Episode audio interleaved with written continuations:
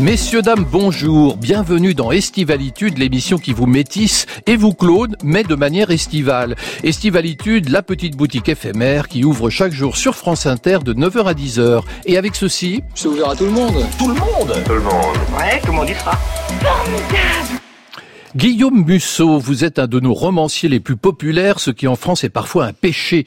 Dans votre dernier livre, La vie secrète des écrivains, vous posez une question délicate. Les écrivains qui se cachent ont-ils quelque chose à cacher? Guillaume Musso, bonjour. Bonjour Christophe, bonjour à tous. Marie-Agnès Gillot, vous êtes danseuse ex-étoile, on expliquera pourquoi tout à l'heure. Votre carrière est éblouissante et vous vous produisez le 6 juillet à Giverny dans le cadre d'Impression, le Festival des Arts de Vernon, Giverny.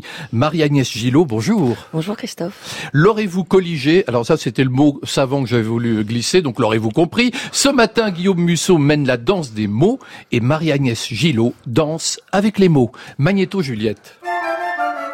France Inter. Estivalitude. Qu'est-ce que ça veut dire ça encore? Christophe Bourseiller. Guillaume Musso, vous connaissiez Marie-Agnès Gillot? Euh, oui, oui, bien sûr. Je, je- Ouais. je- sans, sans savoir que j'allais la rencontrer euh, ce matin, Ah, j'avais une lu blind des date, hein, interviews, oui, oui. j'avais lu, euh, oui, oui, bien sûr. Vous avez vu des interviews, vous connaissez son travail de, de, de danseuse? De loin, hein, c'est c'est Vous pas. n'êtes pas tellement adepte de la danse, euh, vous c'est- je, je, je ne, je ne me demande qu'à le devenir, mais c'est vrai que ju- jusqu'à présent, en fait, j'en avais plutôt une image, euh, oui, euh, liée quand même à la souffrance, liée quand même euh, Ah ben, on va en un parler. mélange de beauté comme ça, euh, vraiment de, de points d'équilibre entre la, la, la, la beauté la souffrance. Vous êtes tous les deux deux sportifs, on va en parler tout à l'heure. Marie-Agnès Gillot, vous lisez quoi comme livre? De tout. De tout? Ah ouais, Ouais. vraiment de tout. C'est ce qui me tombe dans les mains. Oui, par exemple des romans, des essais. Ouais, ouais, vous bien êtes, sûr, euh, bien vous sûr, lisez ouais. de la philosophie. euh, Oui, aussi. Ah bon Désolée. Eh ben c'est formidable. Vous avez déjà lu les livres de Guillaume Musso? Euh, J'en ai lu un, mais je, je me souviens plus trop. Mais en tout cas, j'ai pas lu le dernier parce que là, on va parler du Je dernier, je pense. Merci. Oui, on va parler du dernier, mais vous vous souvenez plus. Mais ça vous plaît? Vous aimez? Ouais, j'aime bien. Ouais. Guillaume Musso, il est diabolique votre livre, Euh, hein, La vie secrète des écrivains. Il s'inspire de tous ces écrivains qui Oui. se cachent. Vous Oui. savez, il y en a quelques-uns comme ça dans des retraites inaccessibles qui ne donnent jamais au- aucun interview. Alors on se dit mais pourquoi on essaie les journalistes se battent pour euh, euh, se glisser dans leur boîte aux lettres? Alors on se souvient de Salinger, il y a Kundera, il y a aussi Philippe Roth aussi. Qui a Alors moi, annoncé ouais, ouais, ouais, qu'il ouais, qu'il ouais. arrêtait euh, d'écrire, Kundera qui donne plus d'interviews depuis 1986, Elena Ferrante dont voilà. on ne sait même plus effectivement, enfin dont, on ne sait pas si c'est même un, un homme, une femme, quel âge. On ne sait même plus qui c'est. Alors Et justement, oui. à propos d'Elena Ferrante, je vous propose d'écouter un extrait du journal de 20 heures sur France 2, Guillaume Musso, en 2016. Elena Ferrante, c'est la nouvelle star de la littérature italienne. En racontant 50 ans d'histoire, à travers l'amitié de deux napolitaines, elle a connu le succès. Plus de 2 millions et demi d'exemplaires vendus dans le monde. Détail important, Ferrante se cache, on ne sait pas qui c'est.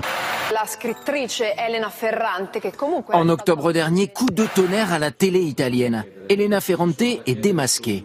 Ce serait en fait Anita Raya, une traductrice italienne.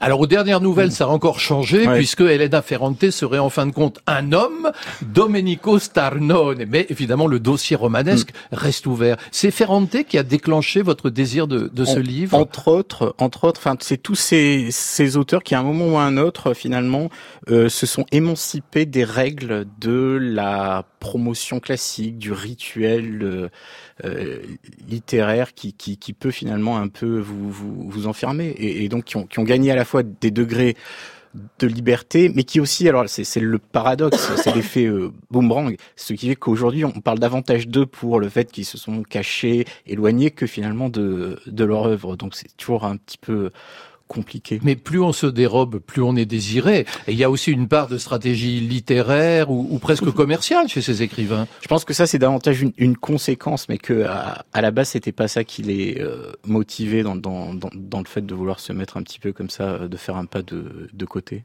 Ça vous impressionne, Marie-Agnès Gillot, qu'on puisse comme ça, par exemple, dire « je n'irai pas sur France Inter, je ne me montrerai plus, on me cherchera pendant des années, je me produirai sur scène une fois tous les quatre ans, et le reste du temps, je serai inaccessible? Oui, il joue au fantôme de l'opéra, c'est ça? C'est ça, c'est ça. Le fantôme de l'opéra, ça vous, ça vous intéresse? Vous aimeriez devenir ce fantôme? Ah oui, bien sûr. Alors nous voici sur une île de rêve, Beaumont, donc alors une île imaginaire Ouais. bien sûr, un de ces paradis pour riches, vous savez, où les gens se cachent, on sait pas, euh, on en entend vaguement parler sur TF1 de temps en temps, mais c'est assez rare. Et vous dites que ça ressemble à une ville californienne. Alors là, je- je- j'ai découvert ça dans votre livre, qui s'appelle Atherton. Qu'est-ce que c'est Atherton? Oui, Atherton, c'est un petit peu un, un- un ghetto de, de, de riches euh, en Californie, mais là, li- li- l'idée, c'était, euh, je suis, je suis parti du, du mot anglais, en fait, island. Island, si vous le dé- décomposez, vous avez I et vous avez euh, land, le, le territoire du jeu, du mois. Ah ouais, le territoire du mois.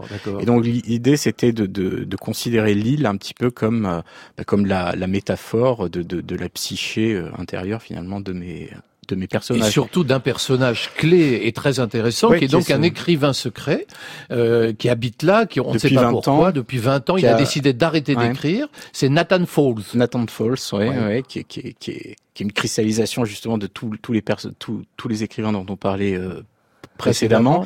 Et on a on a une, une jeune journaliste euh, Mathilde Monet qui, qui débarque sur l'île et qui est, qui est persuadée que cet écrivain cache un un secret. Euh, pourquoi est-ce que on arrête euh, du jour au lendemain de faire ce qu'on aime le plus au monde quand on a la chance, bah, comme comme nous, de de de, de vivre de notre passion, c'est-à-dire de consacrer l'essentiel de notre temps euh, finalement à ce qui nous faisait rêver quand on avait 10 ans, 15 ans.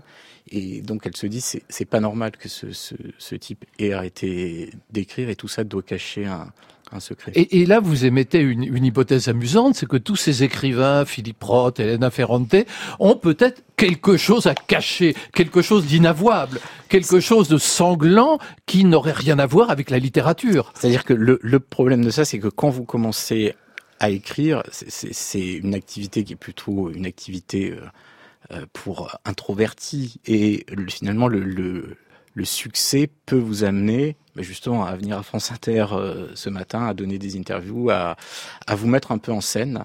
Et, et c'est un petit peu euh, un côté un peu schizophrénique de, de, de rester dix mois euh, enfermé euh, dans une euh, solitude euh, monacale à vivre avec des personnages de papier et après pendant deux mois être sur les plateaux de radio, de, de télé. Donc vous n'avez pas de vie vraiment euh, euh, normale. Vous, vous passez de euh, voilà de la Ça- solitude ça m'avait parce que- extrême à une euh, voilà une exposition un petit peu hors norme. J'avais lu que Stephen King, à la fin de chaque, il a, il a une bouteille de champagne dans, Ouais, dans qui- un frigidaire Mm, mm. et il attend, il attend, il attend la dernière ligne écrite pour déboucher la bouteille Ouais. et tout seul, il trinque. Il met en scène effectivement dans euh, Misery. il Voilà. euh, Paul, Paul Shelton, son personnage effectivement Son ouvre euh, une Propre de personnage. Marie-Agnès, vous avez quelque chose à cacher?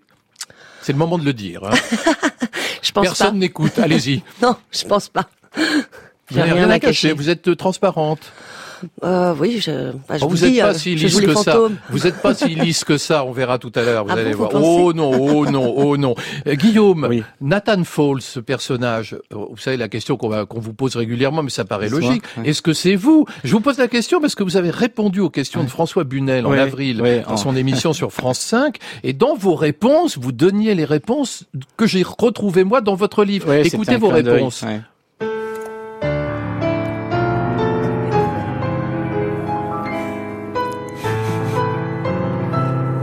Guillaume Musso, quel est votre mot préféré? Silence. Le mot que vous détestez Voyeurisme. Votre drogue favorite Le whisky japonais. Homme ou femme pour illustrer un nouveau billet de banque Alexandre Dumas, qui a gagné beaucoup d'argent, qui en a beaucoup perdu, et que j'aime beaucoup. Et ça, c'est pas vos réponses, c'est celle de Nathan Eh Faull. ben oui, mais peut-être que celles de Nathan Falls sont les miennes.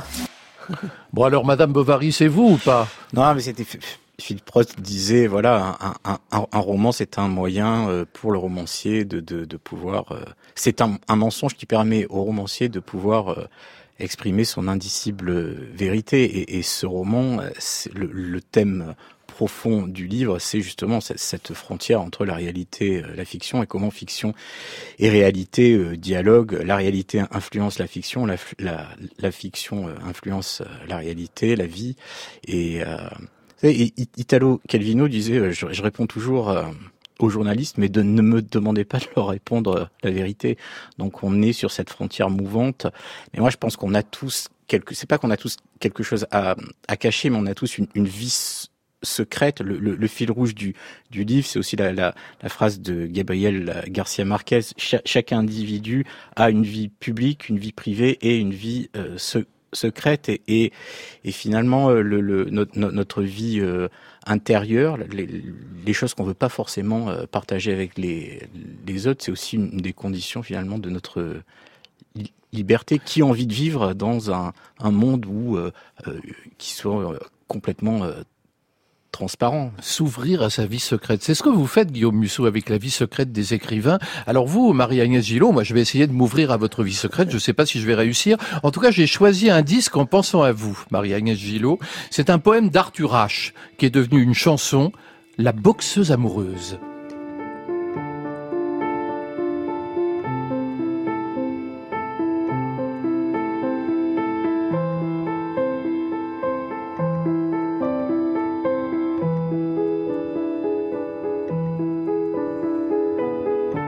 Regardez-la danser. Quand elle s'approche du ring. La boxeuse amoureuse, la boxeuse amoureuse. Sur ses gants dorés, des traces de sang, de larmes et de sueur et de sang, et de sang.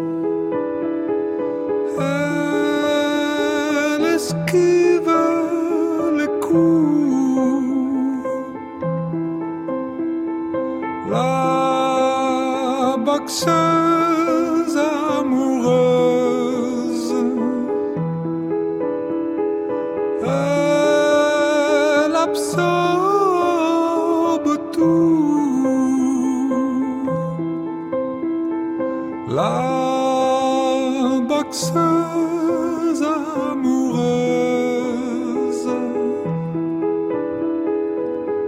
Boum boum les uppercuts. Un percute son visage. Mais jamais elle ne cesse de danser, de danser. Tomber, ce n'est rien puisqu'elle se relève. Un sourire sur les lèvres, un sourire sur les lèvres.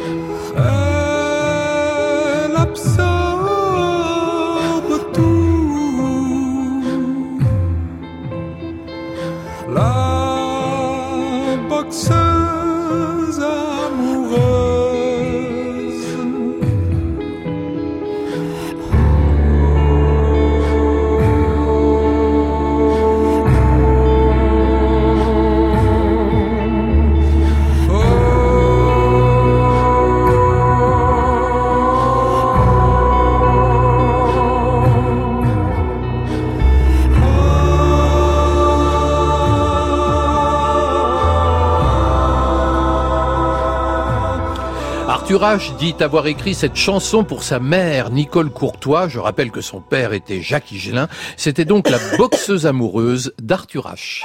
France Inter. Estivalitude. Christophe Bourseiller. Marie-Agnès Gillot, alors cette chanson, vous la connaissez parce que vous avez chorégraphié ce clip en 2018. Comment avez-vous rencontré Arthur H? Très simplement par les réseaux sociaux. En fait, il m'a contacté. Sur euh, Tinder? Non, je crois qu'il m'a contacté sur Facebook. Je le regarde jamais. Et en fait, et ce jour-là, j'ai regardé.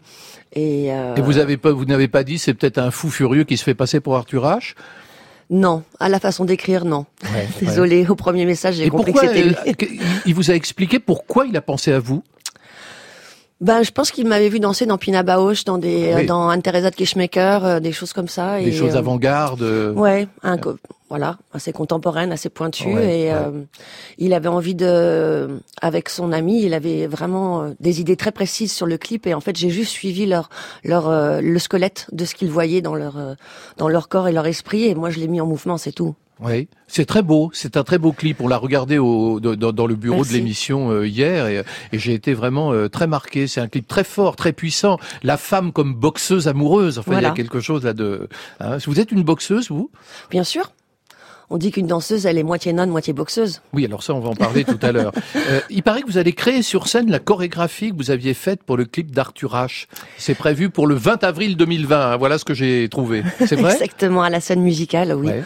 Où on va rééditer cette, euh, cette expérience et cette rencontre. Mais on va, on va aussi, euh, euh, s'amplifier avec un, un grand sportif qui s'appelle Souleymane Sissoko, qui sera certainement avec nous aussi. Ah ouais, ouais. Donc ça sera un vrai boxeur. Ah, il y aura un vrai boxeur. Oui, mais le clip, il dure 4 minutes. Alors comment vous allez faire Vous allez faire un spectacle de 4 minutes?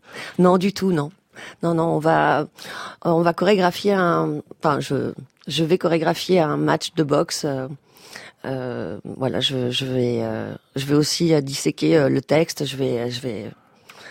Je peux pas vous dire, je l'ai pas encore créé, mais c'est c'est marrant de me demander ce que je vais créer en avance. C'est toujours très drôle. un match de boxe. Alors écoutons, écoutons justement le grand danseur et chorégraphe Maurice Béjart, interviewé par Jacques Chancel le 25 juin 1974. Vous connaissez, euh, Maurice Béjart, cette phrase de Charlie Chaplin Un danseur est un être qui est mi-nonne, mi-boxeur. C'est très extraordinaire. C'est une phrase que j'aime beaucoup parce que ça décrit vraiment de façon très subtile et très coup de poing, si j'ose dire, ce que c'est qu'un danseur. C'est un boxeur parce que c'est un combatif. Parce que la danse, c'est un sport, mais un sport de combat. Parce qu'il y a une lutte. Et il y a une âpreté dans la lutte. Et c'est une nonne parce que la danse est une prière, une contemplation, un moyen d'union avec la vie tout court. Et parce que ce qui est commun à la nonne et au boxeur, c'est la discipline de vie. Alors Marie-Agnès Gillot, vous êtes vous aussi mi-nonne, mi-boxeur, mi-boxeuse? Bien sûr, bien sûr. Oui. Bah, il le faut, sinon on n'arrive pas à ce niveau-là. hein. Ouais, Ce qui est sûr, c'est que c'est que l'un et l'autre, ça je le disais au tout début de l'émission, Guillaume Musso et vous, vous êtes des sportifs parce que vous avez une très stricte discipline de vie. Vous, Guillaume Musso, je sais que vous vous partez de chez vous tous les matins pour aller travailler, Oui, oui. comme si vous alliez au bureau, sauf que Ouais. c'est votre propre bureau personnel. Ouais, je peux jamais écrire euh, chez moi parce que euh, voilà, le- le- l'appartement c'est euh, réservé à la vie de couple, aux enfants, et, et- et donc euh, oui, je, je m'astreins euh, à ça. Pff, j'a- J'attends pas que l'inspiration vienne pour euh, commencer à, à travailler, mais je travaille en, en espérant effectivement. Enfin, c'est parce que je travaille que l'inspiration finit par euh, par venir. Et oui, la, la, la littérature c'est aussi un sport de, de combat. Alors, euh, le premier combat c'est face à, à soi-même et face à la solitude. euh, euh, et par rapport aux êtres de papier. Pour, pour- pour lancer l'écriture, euh, vous avez un objet fétiche lié au livre ou une musique? Oui, il y a, y a- y a un côté un petit peu pavlovien parfois dans euh, l'écriture qui consiste euh, effectivement à, à, à, euh, ça, ça peut être écouter une musique, ça peut être suivre un rituel qui est associé au, au travail, qui, a- qui est associé en fait à la répétition c'est ça. de l'effort. Et, et c'est cette répétition euh, de l'effort, ouais, ça, je pense qu'on a ça en, en- commun, un côté ob- obstiné, un côté euh, voilà qui qui qui fait que qu'on arrive à aller où on veut aller. Il, y a- pas. c'est- il faut, il faut dire, dans le cas de Marie-Agnès Gillot, c'est c'est l'incommensurable travail hein. qu'on fait sur son corps tout au fil de sa vie. J'ai lu que vous aviez longtemps euh, été obligé de porter un corset. Oui, bien sûr. Oui. De quand à quand? De l'âge de 10 ans à 17 ans. 11 Pourquoi? ans. Bah parce que je suis handicapée, j'ai une double scoliose et que voilà, j'aurais dû être paralysée, avoir une barre de fer dans le dos et que j'ai refusé ce parce que moi je voulais danser donc euh, j'ai eu la chance d'être écoutée. Et souvent on n'écoute pas les enfants, mais à cet âge-là, on m'a permis de porter un corset, de faire la rééducation plutôt qu'une opération qui m'aurait euh, paralysée à vie. Et donc on apprivoise la douleur, on vit avec, on s'en sert? Bah, c'est c'est un allié, c'est un ennemi, c'est euh, une, une douleur. C'est pour moi c'est c'est quelque chose de, de passionnel quand même parce que j'en ai toujours. En permanence, vous avez en permanence des douleurs. J'ai en permanence des douleurs. Et alors Et alors, est-ce que c'est un moteur? C'est un moteur, bien sûr. Et c'est aussi, euh, c'est aussi une- un, un- un baromètre, en fait, je dirais. Alors votre personnage, euh, Guillaume Musso, qui donc est l'écrivain Nathan Falls, qui vous ressemble quand même un peu, il aime les, mêmes choses que vous, le whisky japonais et beaucoup d'autres choses, euh, dit qu'il s'ennuie quand il écrit. Est-ce que vous vous ennuyez quand vous écrivez? Non, enfin moi je m'ennuie pas quand euh, j'écris, mais je, je suis un peu comme euh, Anaïs Nin qui qui disait je, je déteste écrire, j'adore avoir écrit. Euh, et et c'est vrai que euh, euh, moi, ce qui me pèse, c'est le côté solitaire de l'écriture, mais c'est aussi, disons, de- depuis l'âge de 15 ans, je veux devenir romancier. Depuis l'âge de 15 ans, je me lève en me disant, voilà, qu'est-ce que, quelle, quelle idée tu vas avoir euh, aujourd'hui, et, et- et donc c'est ça, ça fait partie intégrante effectivement de, de, de ma vie. ouais. Vous savez que dans les années 60 du siècle dernier, la grande mode chez les écrivains, c'était d'aller écrire au bistrot. Donc euh, Oui, vous alliez à Saint-Germain-des-Prés, il y avait Jean-Paul Sartre d'un ouais, côté, un autre de l'autre, tout le monde en train d'écrire à une table de bistrot. Vous faites pas ça, vous? Ça, ça, ça peut vous pouvez faire ça pour euh, pour chercher des idées, pour observer euh, le monde, pour euh, mais pas pas le travail euh, d'écriture euh, dans le dur quoi. Alors il y a un auteur moi qui me fait penser à vous, hein, je dois dire, euh, c'est plutôt flatteur pour vous d'ailleurs Guillaume Musso, c'est Georges Simenon, je sais que vous l'aimez Eh ouais, beaucoup, j'aime beaucoup, ouais. interviewé le 10 octobre 1955. Dans quel sens s'est opéré l'effort d'écriture que vous avez réalisé depuis vos premiers romans? Eh bien, dans la simplification toujours plus grande et aussi, si étrange que ça paraisse, dans la réduction du vocabulaire. En général, un écrivain essaye d'enrichir son vocabulaire, c'est même un conseil que l'on vous donne au collège, enrichissez votre vocabulaire, etc., pour avoir toujours le mot juste, mais c'est très bien d'employer le mot juste. Seulement, si 90% de vos lecteurs ne le comprennent pas exactement dans le sens où vous l'employez, à quoi ça sert-il Il ne faut pas oublier que nous écrivons pour être lus. C'est un peu un manifeste ça. Il y a ouais mais il y a, une fluidité effectivement euh, chez euh, Si- Simenon euh, bah, qui est qui est enfin pour moi la fluidité du style c'est une politesse par rapport au, au lecteur. Euh, donc euh, oui je suis assez d'accord avec ça.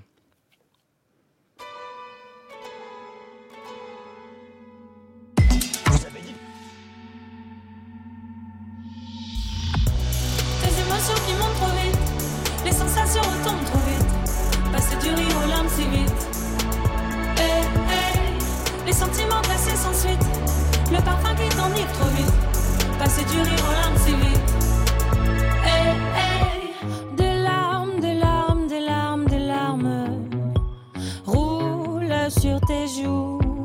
Tu ne sais pas pourquoi tu pleures.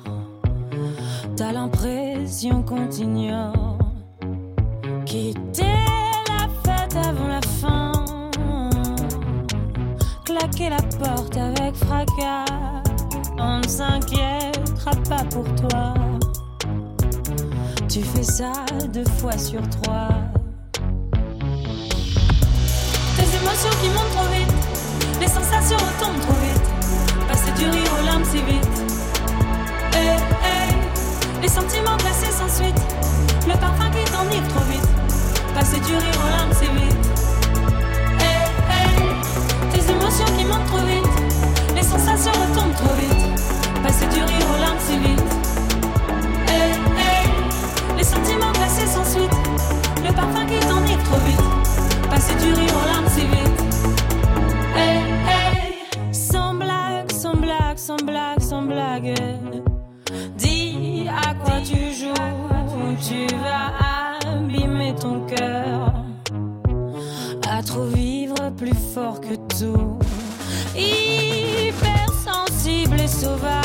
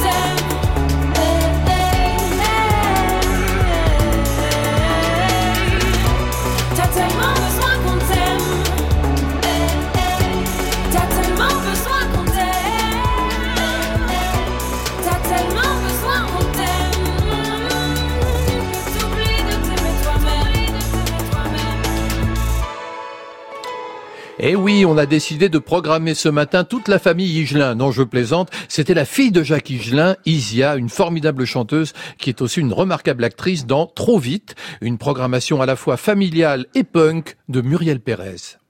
Vous avez dit Vous avez dit Ah non, mais vous m'avez rien dit. C'est vous qui me l'avez dit Ça m'a toujours, mais vraiment mis hors de moi les gens qui disent euh, ça c'est un vrai écrivain, ça c'en est pas, ça c'est de la vraie littérature. Mais mais attendez, qui êtes-vous les gars? Enfin, ça m'a toujours euh, horripilé. Et vous vous entendez, Oui. Guillaume Musso Oui. hein? Euh, Guillaume Musso, faut bien dire, Oui. franchement, Oui. chacun de vos livres se vend à près de 2 millions d'exemplaires. Vous avez vendu dans le monde, là j'ai pris mes, mes sources, Mm. à près de 30 millions de livres. Vous êtes traduit dans 40 langues et vous n'avez pas 50 ans. On le paie cher en France d'avoir du succès? C'est honnêtement tout ça n'est pas très très grave. Hein. C'est c'est euh, euh, Ah, Je dis pas que c'était grave, Non, mais non, ça non, mais- Quand même, ça vous horripile. hein. Non, alors ce qui m'horripile, moi j'ai été élevé par une mère bibliothécaire qui m'a toujours dit attention, ne sois pas snob, lis euh, Flaubert et Proust, mais lis aussi euh, Barjavel, Pagnol, euh, Stephen King Et Simon et Simon. Va voir les films de Théo Angelopoulos, mais va voir aussi Les Bronzés. Et euh, donc euh, voilà, j'ai toujours une approche de la culture qui est une approche aussi à travers le plaisir. Euh, et pas simplement à travers le fait de se dire oh là là euh, la culture euh, c'est euh, certes oui c'est une arme c'est du, du savoir mais euh, voilà le, le, le Mais dans votre livre, la, la vie secrète des écrivains, euh, vous, vous posez la question, finalement, il y a deux types d'écrivains, euh, dit l'un de vos personnages. Il y a ceux qui privilégient le style et ceux qui privilégient l'histoire. Vous vous situez comment, vous? Moi, c'est, c'est- c'est-à-dire ce roman, c'était aussi voilà une façon de, de, de, de poser un petit peu le, le, le débat. On a différents intervenants Eh bah oui, qui, qui, euh, qui voilà qui défendent euh, qui défendent une, une thèse. Alors c'est pas un livre à thèse, hein, c'est un roman un à roman, suspense, mais qui se qui, qui, qui se passe effectivement. Mais il y a un personnage milieu, euh, intéressant, il y a un libraire aigri, Ouais, euh, qui est un personnage un peu Ouais, trouble, enfin ça on le découvre pendant, dans le livre, qui dit « Aujourd'hui, tout le monde veut être écrivain et personne ne lit Oui, c'est un peu ce que je disais. Je- c'est, le, le discours de ce libraire vient de. euh, J'ai, lu beaucoup d'interviews de Philippe Ross et Ross dit voilà, finalement, c'est là. au- Aujourd'hui, c'est un petit peu la fin de la littérature. euh, intelligente, Euh, il reste peut-être euh, 10 000 ou 5 000 lecteurs euh, aux États-Unis, euh, et, et voilà, et on peut aussi avoir une autre euh, vision qui est euh, de dire que voilà, les gens euh, ne lisent pas moins, ils lisent euh, autrement, euh, et euh, euh, voilà. Et le- moi, moi où je me situe euh, dans ça, je, pense- je que moi, je je suis, euh, je suis, je suis pas, j'ai- jamais défendu euh, une chapelle, j'ai jamais. euh, euh, c'est, c'est, un peu vain de vouloir opposer l'histoire euh, au style. Enfin voilà. Ma- Marie-Agnès Gillot, vous avez été audacieuse dans, dans votre carrière parce que vous êtes devenue danseuse étoile de l'Opéra de Paris grâce à une œuvre contemporaine, Signe, de Caroline Carlson. Et c'était la première fois que ça arrivait. Et vous êtes, vous avez souvent pris le risque de vous lancer dans des aventures contemporaines. Oui, enfin c'est pas, on m'a nommé, donc je ne savais pas que j'allais être nommée sur une œuvre Vous, contemporaine. vous choisissez pas ce qu'on vous propose? Euh, non, on est, euh, on est choisi. On, euh, on est interprète. On choisit Mais à pas. part la suite, alors j'imagine que vous avez fait des choix, non? Vous dites, euh, euh, c'est quoi aujourd'hui au menu? Et puis vous faites...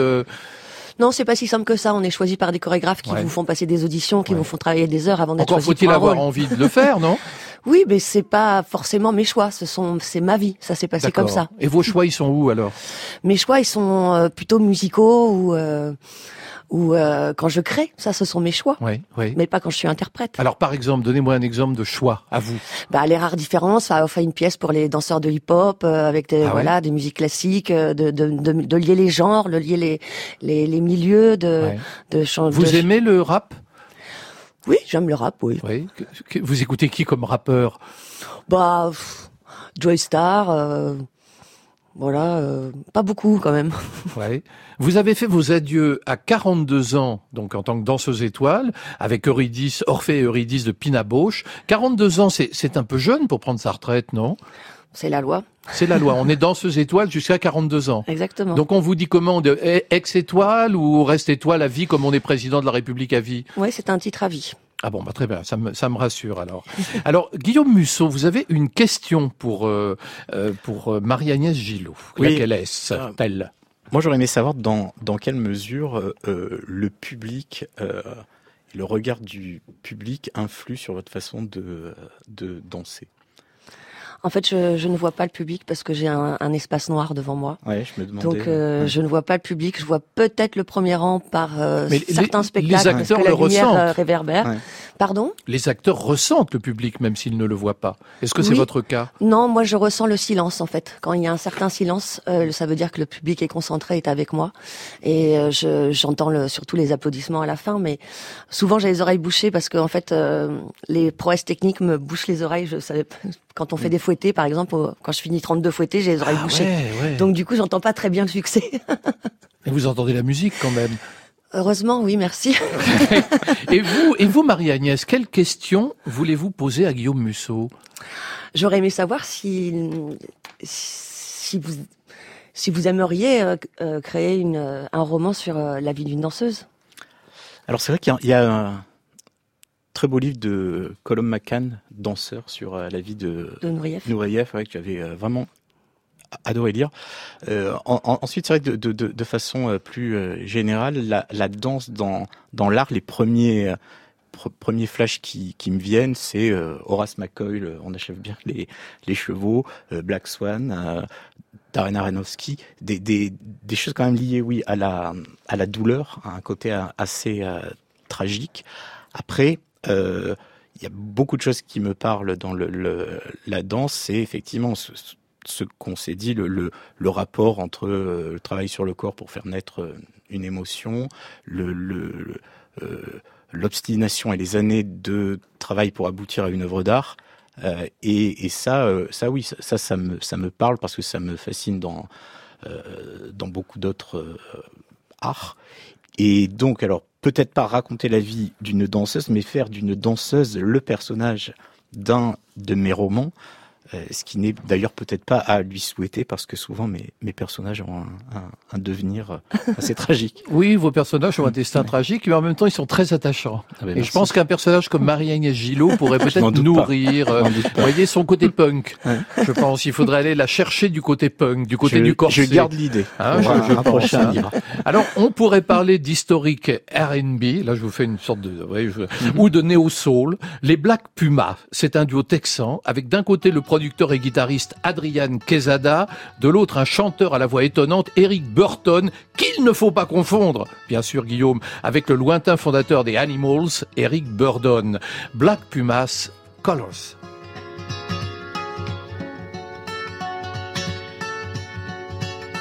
I woke up to the morning sky first.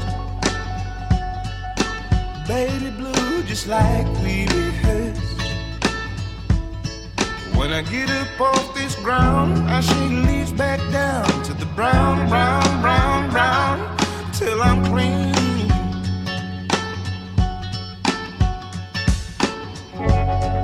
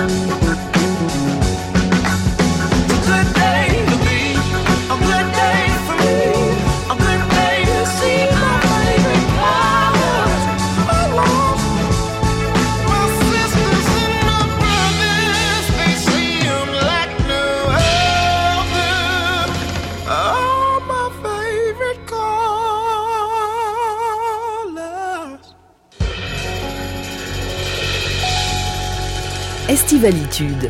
Christophe Bourseiller sur France Inter. Marie-Agnès Gillot, vous avez la chance euh, de, de, de vous produire dans quelques jours, c'est ça votre actualité. On aura la chance de venir vous voir et de vous applaudir. Votre spectacle s'appelle, alors il a un titre euh, qui dit pas grand-chose finalement, il dit Marie-Agnès Gillot en majesté. C'est vous qui avez choisi le titre Non du tout. Qu'est-ce qu'on va, qu'est-ce qu'on va découvrir dans ce spectacle? Bah, en fait, euh, une collaboration avec Michael Rudy, qui est un grand virtuose Ah oui, euh, pianiste. pianiste, oui, oui. Et euh, donc, on va faire un petit peu des, des colla- collaborations un peu contemporaines sur des musiques Ouais. qu'on a choisies ensemble. Quoi On par a- exemple Oh, la Pava, on va faire du Ravel, on va faire du Chopin, on va finir avec du Ligeti. euh, Ah ouais, Ligeti. Ouais, Vous allez danser sur du Ligeti. Ouais. Moi je vous aime quand vous dansez sur du contemporain. Ah bah tant mieux. Qu'est-ce que je peux dire d'autre? Est-ce qu'il y a, tout à l'heure pendant le disque, nous, nous évoquions fugitivement un film merveilleux avec euh, Nathalie Portman qui s'appelait Black Swan, qui était un film d'horreur dans lequel le milieu de la danse était dépeint de façon très très dure. Il y a des injustices dans les milieux de la danse. Vous en avez souffert, Marie-Agnès? Bien sûr qu'il y a des injustices, mais il y en a partout dans la vie. Je pense que c'est pas que le milieu de la danse, Euh, mais ce sont euh, des injustices qui sont plus pesantes parce que nous, on a, on a le rythme du temps. C'est-à-dire qu'un corps, il se, il se décompose, à dire, donc il faut être euh, en temps et en heure à la bonne place. vous, vous avez dit, j'ai tout donné sans jamais me plaindre à l'opéra, qui malheureusement ne me le rend pas très bien. Oui, j'ai trouvé à un moment qu'on me le rendait pas très bien, mais voilà, que dire? C'est fini. Je vous cite encore. C'est ma retraite. Je, vous suis en cite- retraite. Bah oui, je ne suis plus à ce niveau-là. Quand on est à la retraite, on est libre de parler. Vous avez demandé aux anciens agents de renseignement, ils s'expriment librement. Alors vous avez dit, il y règne une grande rivalité et certains usent de stratégies qui me rendent perplexe. Oui, effectivement, il y a des gens qui ont du culot et euh, qui n'ont pas le talent, mais qui ont du culot et ça marche aussi. Et ça m'a toujours un peu déçu en fait. Alors, Marie-Agnès, le, le son qui vous résume, c'est le discours que vous aviez prononcé à l'opéra à l'issue de votre dernier spectacle et que vous reprenez ici, j'explique ce que c'est quand même, hein, sur France Inter dans l'émission Boomerang d'Augustin Trapenard. Pardon aux photographes qui ont dû retoucher mes pieds, mes cernes et mes bosses. I'm the boss with boss? Des bosses au-dessus des pieds, derrière le dos, mes épaules et mon visage. Elles sont ma beauté, mon carrosse, mon sacerdoce. Je suis la fée. La fée pas. Marie-Agnès, c'est vous qui avez choisi ce son. Je vous ai demandé quel son vous résume et vous m'avez dit, bah, je voudrais entendre. Alors, on n'a pas le temps, malheureusement, de Bien passer l'intégralité de votre discours, mais en tout cas, cet extrait que j'ai choisi moi, pardon, justement à propos des bosses, à propos de cette souffrance qui, qui caractérise la danse. Oui, mais ce n'est pas que ça la danse en fait. Je voudrais rectifier que euh, la souffrance, elle est quand même très embellie par le plaisir et que je ne souffre pas euh, quand je suis en scène, puisque en fait la scène m'enlève toute douleur. Donc j'ai des douleurs dans la vie, mais quand je suis en scène, c'est que du plaisir. Faudrait pas l'oublier. Absolument. Alors, Guillaume Musso, vous, le son qui vous résume, alors, euh, on va l'écouter tout de suite. Oui. Je crois qu'on va comprendre assez facilement ce que c'est.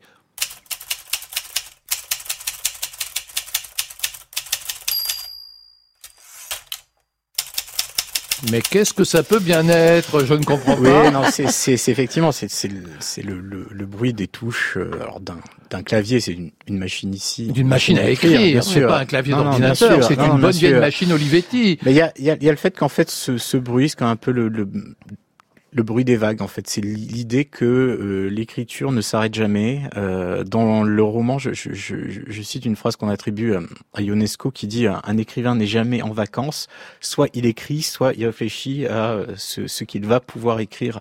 Et, euh, et, et en fait, je pense que voilà, depuis 25 ans, depuis que j'écris, euh, c'est tellement devenu une seconde nature qu'il n'y a pas de bouton off en fait. Il n'y a pas de, je suis tout le temps euh, euh, aux aguets d'une idée, d'un dialogue euh, euh, pour nourrir finalement mes mes romans. Et, et, et je pense que même si un jour j'arrête de publier, euh, j'arrêterai jamais d'écrire parce que c'est devenu. Alors, j'aime pas le, terme addiction parce qu'on a l'impression que c'est. Mais c'est devenu. Ouais, je, préfère celui de seconde nature. Vous écrivez sur une machine à écrire ou vous êtes, euh, Non. comme tout le monde, sur non, un non, non. ordinateur Moi, j'écris le- le- le- la, la phase préparatoire, c'est euh, classique, hein, euh, je, passe très longtemps à faire en fait le, le- le squelette en fait de mon de mon livre. L'écrivain américain Dennis Lian, l'écrivain de polar qui a écrit euh, Mystic River notamment, disait voilà dans, dans les romans à suspense, il faut qu'il y ait une tuyauterie solides, mais nous ne sommes pas des plombiers. C'est-à-dire qu'une fois que vous avez le squelette, il faut rajouter la chair, et ça, la chair, c'est l'écriture proprement dite, et c'est ce, le moment le plus excitant de l'écriture, c'est le moment où les personnages se mettent à avoir envie de faire des choses auxquelles vous les prédestiniez pas forcément. Et ça, c'est vous êtes sur la bonne voie parce que vos, personnages cessent d'être euh, des stéréotypes et des êtres euh, de papier pour finalement euh, prendre vie dans votre esprit. Marie-Agnès, vous aimez à dire « je suis mon plus grand adversaire ». Qu'est-ce que vous voulez dire par là? Bah, je crois que Guillaume l'a dit précédemment Oui, aussi. Oui, c'est oui. le plus grand combat. Je le passe, à- je, je le fais avec moi-même. C'est, c'est, je suis mon plus grand ennemi. C'est personne ne pourra euh, se, se- voilà, s'anéantir autant que moi. Si c'était à refaire, euh, Marie-Agnès, vous referiez danseuse? Ah, bien sûr, Oui. bien sûr. Vous n'avez pas de regrets? Il n'y a Non. pas un autre métier qui vous aurait séduit? Je pense écrivaine. Écrivaine? Vous auriez aimé écrire? Oui, bah, j'ai, là, je commence, j'écris justement. Et vous, Guillaume?